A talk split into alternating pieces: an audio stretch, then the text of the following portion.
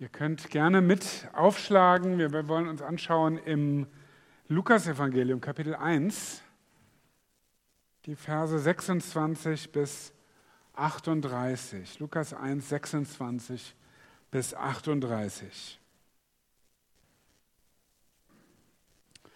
Als Elisabeth im sechsten Monat schwanger war, sandte Gott den Engel Gabriel zu einer unverheirateten jungen Frau die in Nazareth, einer Stadt in Galiläa, wohnte. Sie hieß Maria und war mit Josef, einem Mann aus dem Haus Davids, verlobt.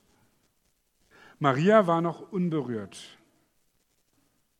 Sei gegrüßt, dir ist eine hohe Gnade zuteil geworden, sagte Gabriel zu ihr, als er hereinkam.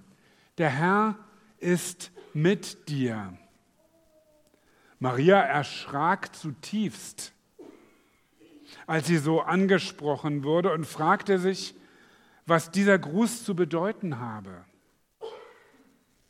Da sagte der Engel zu ihr, du brauchst dich nicht zu fürchten, Maria, denn du hast Gnade bei Gott gefunden. Du wirst schwanger werden und einen Sohn zur Welt bringen. Dem sollst du den Namen Jesus geben. Er wird groß sein und wird Sohn des Höchsten genannt werden. Gott der Herr wird ihm den Thron seines Stammvaters David geben. Er wird für immer über die Nachkommen Jakobs herrschen und seine Herrschaft wird niemals aufhören. Wie soll das zugehen? fragte Maria den Engel. Ich bin doch noch gar nicht verheiratet. Er gab ihr zur Antwort, der Heilige Geist wird über dich kommen und die Kraft des Höchsten wird dich überschatten. Deshalb wird auch das Kind, das du zur Welt bringst, heilig sein und Gottes Sohn genannt werden. Und er fügte hinzu, auch Elisabeth, deine Verwandte, ist schwanger und wird noch in ihrem Alter einen Sohn bekommen. Von ihr hieß es, sie sei unfruchtbar und jetzt ist sie im sechsten Monat. Denn für Gott ist nichts unmöglich. Da sagte Maria, ich bin die Dienerin des Herrn. Was du gesagt hast, soll mit mir geschehen. Hierauf verließ sie der Engel. Amen. Also, wenn man sich so ein bisschen reinversetzt, ist ja eine Geschichte, die vielen von uns wahrscheinlich geläufig ist, aber wenn man sich da neu reindenkt, merkt man, was für ein Drama sich hier eigentlich abspielt. Ähm, da ist dieses junge Mädchen, das zu einer der berühmt oder vielleicht zu der berühmtesten Frau der Weltgeschichte wird. Da ist ein Wunder, um das es geht, über das immer wieder und immer noch diskutiert wird. Und ich will da gar nicht einsteigen an der Stelle. Ich will nur so viel sagen, wenn der lebendige Gott tatsächlich handelt. Also wenn es einen Gott gibt, wenn er lebendig ist, wenn er handelt, wenn das der gleiche ist, der Himmel und Erde geschaffen hat, dann ist dieses Wunder eigentlich gar nicht so verwunderlich. Also, ne? also wenn der in Zeit und Raum kommt, einen Menschen berührt, so okay, dann sollen wohl Wunder geschehen. Wenn ich diesen Gott ausschließe von vornherein, okay, dann ist das auch nicht logisch mit Jungfrauengeburt und so weiter. Aber wenn ich erstmal sage, ja, okay, könnte sein, dass das real ist, dass er real ist, ja, dann wäre eigentlich für mich äh, überraschender, wenn nichts Wunderbares passieren würde, oder? Da kommt dieser Engel und, und spricht. Übrigens bei einem Ausleger habe ich den interessanten Hinweis gefunden, da habe ich noch nie drüber nachgedacht. Er sagt, hier ist also Erzengel, kommt bei dieser Maria rein. Wir erfahren über die äußere Erscheinung des Engels gar nichts. Ist euch das aufgefallen? Wie sah der eigentlich aus? Hatte der Flügel? Hat der, wie groß war der? Hat er geleuchtet oder so? Ähm, das ist alles nicht wichtig offensichtlich, sondern was überliefert ist, ist das, was er gesagt hat. Und das beschreibt eigentlich ganz gut diesen Auftrag von Engeln, dass sie, dass sie Boten Gottes sind. Ne? Also der kommt rein und sagt, für Gott ist nichts unmöglich. Oder andere Übersetzungen Elber, wenn du die Elberfelder hast, da heißt es, kein Wort das von Gott kommt, wird kraftlos sein. Das, was er spricht, das, was Gott spricht, das geschieht. Gott sprach und es geschah. Manchmal reden wir und es ist nur Gerede. Ja, wird schon wieder oder so. Aber wenn Gott spricht, es sei, es werde Licht. Wenn Gott spricht, steh auf, du kannst wieder gehen. Wenn Gott spricht, Lazarus, komm heraus, dann geschehen, geschehen Dinge. Gott spricht in das Leben von dieser jungen Frau hinein. Und wenn er übrigens nicht handelt, wenn er nicht spricht, dann ist die Geschichte auch egal, dann ist das nur ein nettes Weihnachtsmärchen ohne Folgen für uns. Aber wir rechnen mit ihm. Und ich überschreibe diese Predigt, Gott will durch dich handeln. Ich glaube, er redet hier, natürlich, natürlich redet er erstmal zur Maria und das ist eine ganz außergewöhnliche, singuläre Situation, ähm, wie, ja, was er mit ihr vorhat. Aber ich glaube, er spricht auch in dein Leben rein und in meins. Und er will auch nicht nur bei ihr handeln, sondern auch durch uns. Und deshalb zwei Gedanken dazu. Das erste ist, Gott will durch dich handeln aus Gnade. Und das zweite, Gott kann dich gebrauchen durch Hingabe und Gehorsam. Und als drittes wollen wir uns dann noch das Kind anschauen, um das es hier eigentlich geht. Also Gott will durch dich handeln aus Gnade. Sei gegrüßt, sagt der Engel, dir ist eine hohe Gnade zuteil geworden. Ein kurzer Satz, der das Leben von Maria auf den Kopf stellt, ganz aus heiterem Himmel. Sie hat nicht darauf gewartet, Sie hat nicht darum gebeten, sie hat nicht damit gerechnet. Das war überhaupt nicht in ihrem Plan. Und es wirkt auch erstmal nicht wie ein Geschenk der Gnade, oder? Wenn da so, weiß ich, vielleicht war die 14 Jahre alt, kann man, wir haben da keine genauen Infos, aber ähm, deutlich vor dem Alter, wo sie eben schon verheiratet wäre, in so einem kleinen Städtchen mit 2000 Einwohnern, sehr traditionell alles. Und so, übrigens, du wirst jetzt schwanger ist erstmal nicht so die ganz frohe Botschaft. Es ist eine Schande. Und vielleicht bist du da mal drüber gestolpert im Matthäusevangelium, da gibt es die Notiz, dass Josef dann darüber nachdenkt, sie heimlich zu verlassen, sich über Nacht aus dem Staub zu machen. Und man denkt, was für ein Schuft. Und tatsächlich hätte das allerdings bedeutet, dass er das sozusagen die Verantwortung auf sich nimmt sagt, ja, ich habe halt das irgendwie, das Kind ihr angedreht und ich nehme das alles auf mich und äh, sozusagen, ich nehme die ganze, ganze Schimpf und Schande auf mich, in der Hoffnung, dass sie nochmal dann eher eine Chance hat in dieser Gesellschaft. Also das ist eigentlich ehrenvoller, als es erstmal klingt. Mhm. Allerdings erscheint auch ihm dann ein Engel oder Gott erscheint ihm im Traum und sagt ihm, nee, es ist schon in Ordnung, das Kind ist durch die Kraft Gottes entstanden, das muss man ja auch erstmal annehmen, und dass er bei Maria bleiben soll. Also, der Engel kommt zu Maria und sagt, dir ist eine hohe Gnade zuteil geworden. Fürchte dich nicht. Du hast Gnade bei Gott gefunden. Und weiter durch dich möchte Gott Geschichte schreiben. Das ist nicht nur was, was für dich jetzt irgendwie spannend ist, sondern das hat jetzt hier Auswirkungen für die Menschheit. Du wirst ein Kind bekommen, okay, aber nicht irgendeins. Keine Mutter, die ein Kind bekommt, da ist das Kind immer nicht irgendeins, ja, aber, aber dieses Kind wird tatsächlich der verheißene Retter sein. Der neue König, der Nachkomme von David, der, von dem die Propheten gesprochen haben, ja, der Messias. Und Maria versucht das zu verarbeiten und fragt nach. Übrigens, bei Zacharias gab's, ging das ein bisschen anders, der hat auch nachgefragt, aber eher nach dem Motto, das kann ja gar nicht sein. Und Gott sagt, okay, du wirst jetzt erstmal ein paar Monate gar nichts mehr sagen. Ähm, Maria nimmt es schon an anscheinend, aber will wissen, okay, wie soll das gehen? Und das scheint okay zu sein. Ähm, also wer ich, wer bin ich schon? Warum ausgerechnet ich? Und übrigens, wie funktioniert das? Wir erleben Maria als eine, schon als eine außergewöhnliche Persönlichkeit und eine wirklich gottesfürchtige junge Frau. Sehen wir dann ja, wie sie auch mit der Geschichte umgeht und auch im weiteren Verlauf, wie sie sich dann verhält. Aber was hat sie jetzt speziell qualifiziert für diese Rolle? Wie hat sie sich auf diese Aufgabe vorbereitet? Die einfache Antwort ist gar nicht.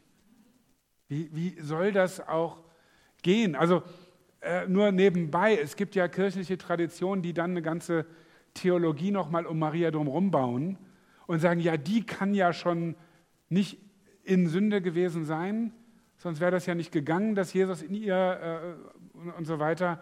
Und deshalb muss sie schon frei von Erbsünde gewesen sein.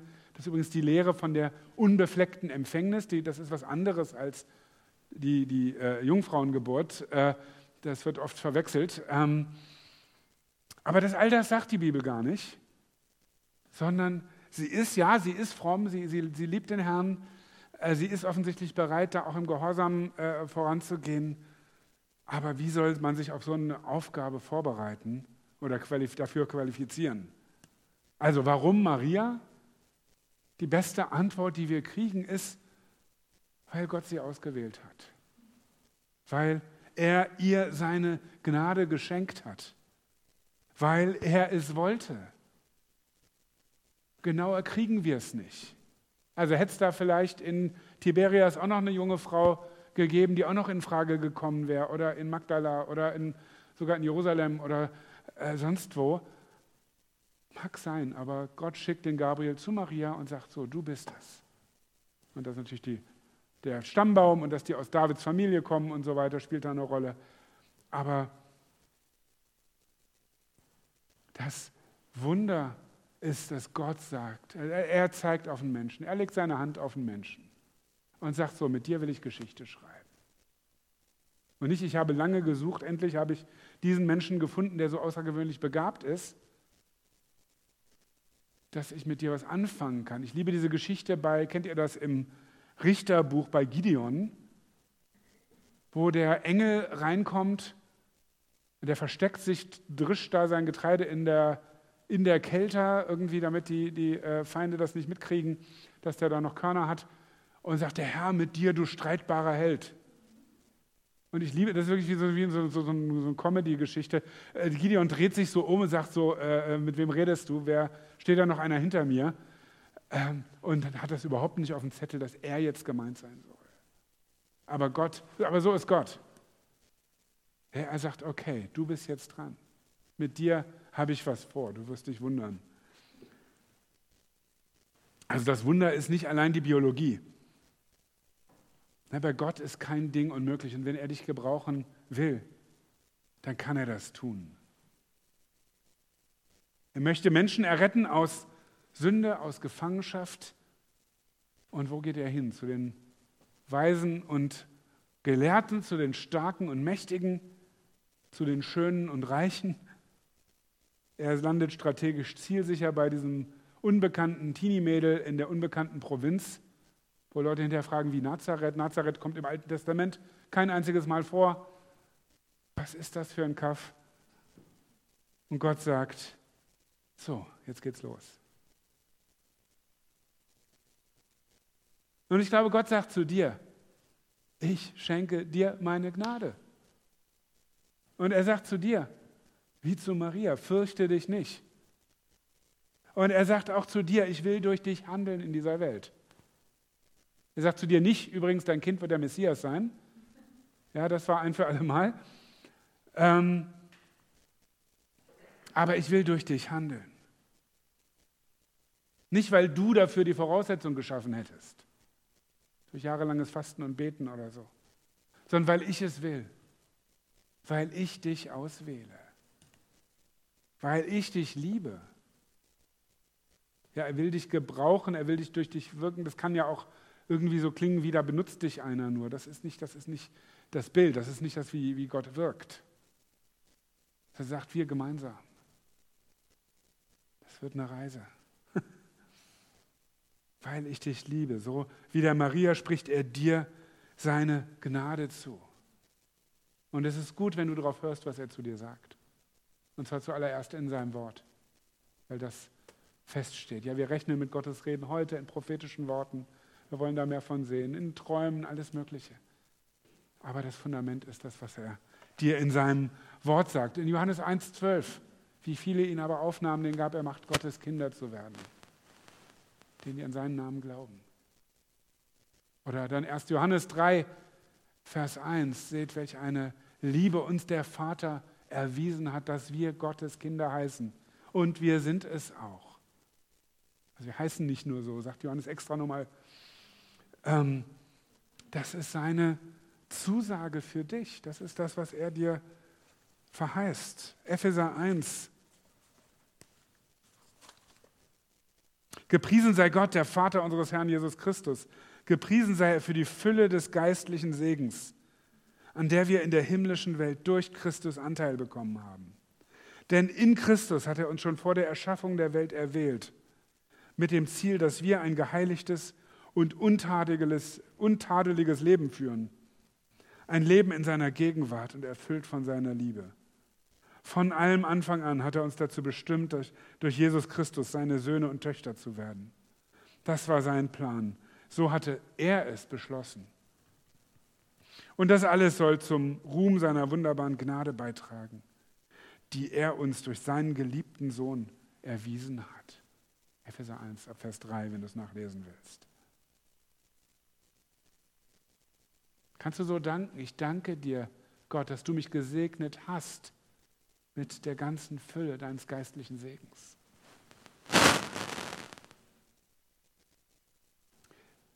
Vielleicht guckst du dich an, Maria, die so ein bisschen fragt, ja, wer ich, ne, wer bin ich? Du siehst deinen Schmutz, du siehst deine Unwürdigkeit vor Gott, du siehst, was du alles in letzter Zeit nicht auf die Reihe gekriegt hast. Du siehst das, was dich trennt. Aber genau dafür ist ja Jesus in die Welt gekommen. Dafür haben wir diese ganze Geschichte mit Maria und Josef und Weihnachten, dass Gott sagt, ja, da muss ich was tun. Und das, was ich tue, ist, ich komme selber. Gott schickt ja nicht irgendwen als Opfer, sondern Gott war in Christus und versöhnte die Welt mit sich selber. Amen. Also er ist genau dafür gekommen, diese Trennung zu überwinden, den Schmutz zu tragen, das aus der Welt zu schaffen. Und er nimmt dich in die Familie. Johannes 15, 15, ich nenne euch nicht mehr Knechte, sondern ich nenne euch Freunde. Wie reagierst du, wenn Jesus dir diese Dinge zuspricht? Wenn du das jetzt hier von mir hörst, das habe ich mir ja nicht ausgedacht, sondern das ist das, was Jesus sagt. Sagst du, wer ich? Sitzt da noch einer hinter mir? Oder kannst du wie Maria sagen, was, was du gesagt hast? Also du, Jesus, das soll mir geschehen. Gott will durch dich handeln und zwar aus Gnade, aus keinem anderen Grund. Und das Zweite, Gott kann dich gebrauchen durch Hingabe und Gehorsam. Also Maria musste keine Voraussetzung erfüllen. Aber doch gilt das, was angekündigt ist, das geschieht nicht, ohne dass sie Ja sagt. Sie antwortet im Gehorsam. Sie nimmt das an, was der Engel ihr zusagt. Und wenn Gott zu dir kommt und wenn er dir seine Liebe zuspricht, Vergebung, neues Leben, seinen Auftrag in dieser Welt, dann reicht das nicht einfach zu nicken, zu sagen, ja, klingt gut, wollen wir mal gucken, sondern er wünscht sich, dass du, dass du sozusagen aufstehst. Dass du auf ihn zukommst, wenn er zu dir kommt. Dass du bewusst Ja sagst, was du gesagt hast das soll mit mir geschehen. Du bist mein Herr, mein Retter. Ich sage Ja zu dir, komm in mein Leben. Und nur wichtig ist mir, dass wir, wenn wir sagen, wir, betonen auf diesen Punkt, ja, wo du sagst, komm in mein Leben, die, wir müssen die Vorgeschichte sehen. Die Vorgeschichte ist nicht, ich werfe Steinchen sozusagen wie ans Fenster, dass da im Himmel einer mich hört. Da könntest du bitte mal hier runterkommen, sondern der Aus, die Ausgangslage ist, dass er gekommen ist. Wir haben das neulich gehört, ich stehe an der Tür und klopfe an, sagt Gott, sagt Jesus, nicht wir. Aber dann ist trotzdem der nächste Schritt, wer meine Stimme hören wird und die Tür auftun, zu dem werde ich hineingehen. Also das ist nötig, dass ich aufmache, aber weil er schon längst kommen will. Ich überrede ihn nicht zu irgendwas, sondern er, es ist Gottes Güte, die dich zur Umkehr treibt, sagt Gottes Wort. Also wie sieht ein Mensch aus, den Gott gebrauchen kann? Nimm einfach mal einen Moment, guck dich einfach mal hier im Raum um. Ähm, und wenn du nachher äh, draußen bist, dann guck dich auf der Straße um, wenn da Leute sind, äh, die nicht alle verkrochen sind, weil es so kalt ist. Ähm, durch jeden Menschen, auch durch Menschen, die ihn noch gar nicht kennen übrigens, kann Gott großartige Dinge tun. Und ich habe den Eindruck, besonders gerne nimmt er Leute, wo die anderen sagen, hätte, bei dem hätte ich es jetzt nie gedacht. Ja, weil Gott diesen Überraschungseffekt liebt. Das, was vor der Welt töricht ist, hat Gott erwählt. Das, was schwach ist, um zu beschämen, was stark ist. Die, die sich selber was einbilden.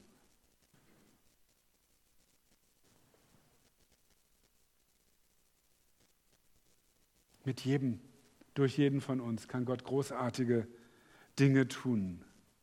Welche Voraussetzungen erfüllt Maria? Sie ist von Gott erwählt und dann vertraut sie ihm und dann gehorcht sie seinem Wort. Das alles. Er ist es, der handelt. Sie kann nicht aus sich selbst heraus den Retter der Welt hervorbringen. Funktioniert nicht. Auch mit aller Schlauheit, mit aller Entschlossenheit, mit aller geistlichen Dynamik bringst du kein Leben hervor aber er will durch dich wirken. Er hat ein einfaches Mädchen vom Dorf gebraucht und sie ist Vorbild, Inspiration für Millionen. Und Gott will dich gebrauchen. Wie gesagt, der Messias ist schon geboren, aber wenn du an ihn glaubst, dann lebt ja Jesus in dir, in deinem Herzen. Und du kannst und du sollst die Welt mit diesem Messias, der in dir lebt, bekannt machen die Gnade, die er dir schenkt, die Liebe, die Vergebung, die darfst du empfangen. Wir feiern gleich das Abendmahl. Du darfst neu für dich empfangen. Aber nie, du bist nie Endverbraucher. Es bleibt nie bei dir stehen. Du sagst so, okay, danke schön und jetzt mache ich mein Ding, sondern du empfängst und du empfängst immer genug, dass du weiterschenken kannst, dass es durch dich hindurch fließt. habe es schon immer mal wieder zitiert, Martin Luther hat mal gesagt, niemand lasse den Glauben daran fahren, dass Gott an ihm eine große Tat tun will. Niemand lasse den Glauben daran fahren, dass Gott an ihm oder durch ihn eine große Tat tun will. Er will durch dich wirken. Und es ist gut, wenn du dich wie Maria bereit machst. Okay, also wir haben viel über Maria geredet, aber die ist eigentlich gar nicht die Hauptperson in der Geschichte. Ähm, ich lese nochmal die Verse 31 bis 33. Du wirst schwanger werden, sagt der Engel, und einen Sohn zur Welt bringen, dem sollst du den Namen Jesus geben. Er wird groß sein und wird Sohn des Höchsten genannt werden. Gott der Herr wird ihm den Thron seines Stammvaters David geben. Er wird für immer über die Nachkommen Jakobs herrschen und seine Herrschaft wird niemals aufhören. Also diese Geburt ist nicht nur ein tolles Wunder, sondern sie passt auch zu dem, der da geboren wird. Da kommt ein Herrscher aus der Familie von König David. Und zwar einer, der für immer herrscht. So was hatte Gott dem David schon versprochen dass da ein Sohn, einmal, dass da immer ein Sohn von ihm auf dem Thron sitzen wird. Historisch war das dann eigentlich unterbrochen, als dann die Babylonier und Perser und so weiter kamen. Aber da wird es einen ewigen König geben. Das konnte David noch nicht verstehen. Aber jetzt wird es Realität. Und die Propheten hatten diesen Herrscher angekündigt. Jesaja 7, Vers 14. Darum wird auch der, Herr selbst ein Zeichen geben. Siehe, die Jungfrau wird schwanger werden und einen Sohn gebären und wird ihm den Namen Immanuel geben. Und Immanuel ist dann nicht der Name, der im Personalausweis steht bei Jesus, aber ist das theologische Programm, weil Immanuel auf Hebräisch heißt Gott mit uns. Das heißt, im Namen, der hier angekündigt ist, wird schon gesagt, da kommt nicht nur ein Kind, sondern da kommt Gott selbst. Und dann Propheten Micha, ähnliche Zeit, Micha 5, Vers 1, du Bethlehem Ephrata, du bist zwar gering unter den Hauptorten von Juda, aber aus dir soll mir der Herr kommen, der Herrscher über Israel werden soll, dessen Hervorgehen vom Anfang, von den Tagen der Ewigkeit her gewesen ist. Okay, interessant. Da wird schon angekündigt, wo der geboren wird. Und da wird schon gesagt, der, der da geboren wird, der war eigentlich vorher schon. Von Ewigkeit her. Und wir können jetzt weiter durch die Propheten gehen, da finden wir noch viel über diesen äh, König, der kommt, der da angekündigt wird, viel über seine Geburt, noch mehr über sein Sterben für uns. Aber wir gehen mal wieder hier zurück zum Engel, der sagt, der, das Kind, das du zur, Wohn zur Welt bringst, wird heilig sein und Gottes Sohn genannt werden. Das ist schon, ja, geht weit über, über unseren Verstand, gewiss über den Horizont von Maria. Das, wir kennen die Geschichte ja schon, wir haben da einen Vorsprung. Wie sie da schwanger wird, wie das nun genau passiert, diese neugierige Frage beantwortet der Engel nicht ähm, deutlich wird, es ist keine natürliche Zeugung. Also ne, eigentlich ist dann doch Josef da involviert, aber symbolisch ist halt Gott da irgendwie dabei. Nein, das ist gerade, das ist gerade die Pointe dieser Geschichte, dass das nicht der Fall ist. Wir sehen das bei Josef in Matthäus 1, hatte ich schon erwähnt, der offensichtlich nicht weiß, was da los ist. Ne, das ist dann eigentlich untypisch. Ähm, und später übrigens im äh, Johannesevangelium gibt es ja viele Diskussionen zwischen Jesus und äh, seinen Zuhörern und denen, die da sehr kritisch sind. Und irgendwann sagt, sagen die mal, so hauen die nochmal so eine Spitze raus, äh, so um ihn ultimativ irgendwie dazu zu roasten und sagen, wir wissen, wir wissen ja, wo wir herkommen. Wir wissen ja, wer unsere Eltern sind. Ne? Aber bei dir erzählt man sich so einiges. Also da merkt man, dass da offensichtlich Geschichten im Umlauf waren das wird nicht so ausführlich in Evangelien dann weiter diskutiert, aber da merken wir, aha, das war anscheinend ein Thema. Das haben sich nicht irgendwelche schlauen Theologen hinterher dann ausgedacht und irgendwie da reingeheimnist, wo gar kein Geheimnis war, sondern das war eine Diskussion zur Zeit von Jesus. Sagen, wer war nochmal seine Eltern? Hm. Ähm,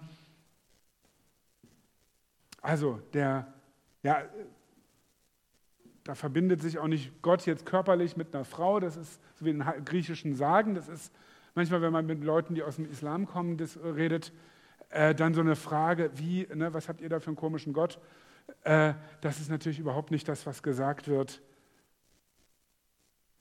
Der Vater wirkt durch seinen Geist dieses unfassbare Wunder in Maria, dass in ihr der Sohn gezeugt wird, der schon in Ewigkeit war und dass er in ihr heranwächst.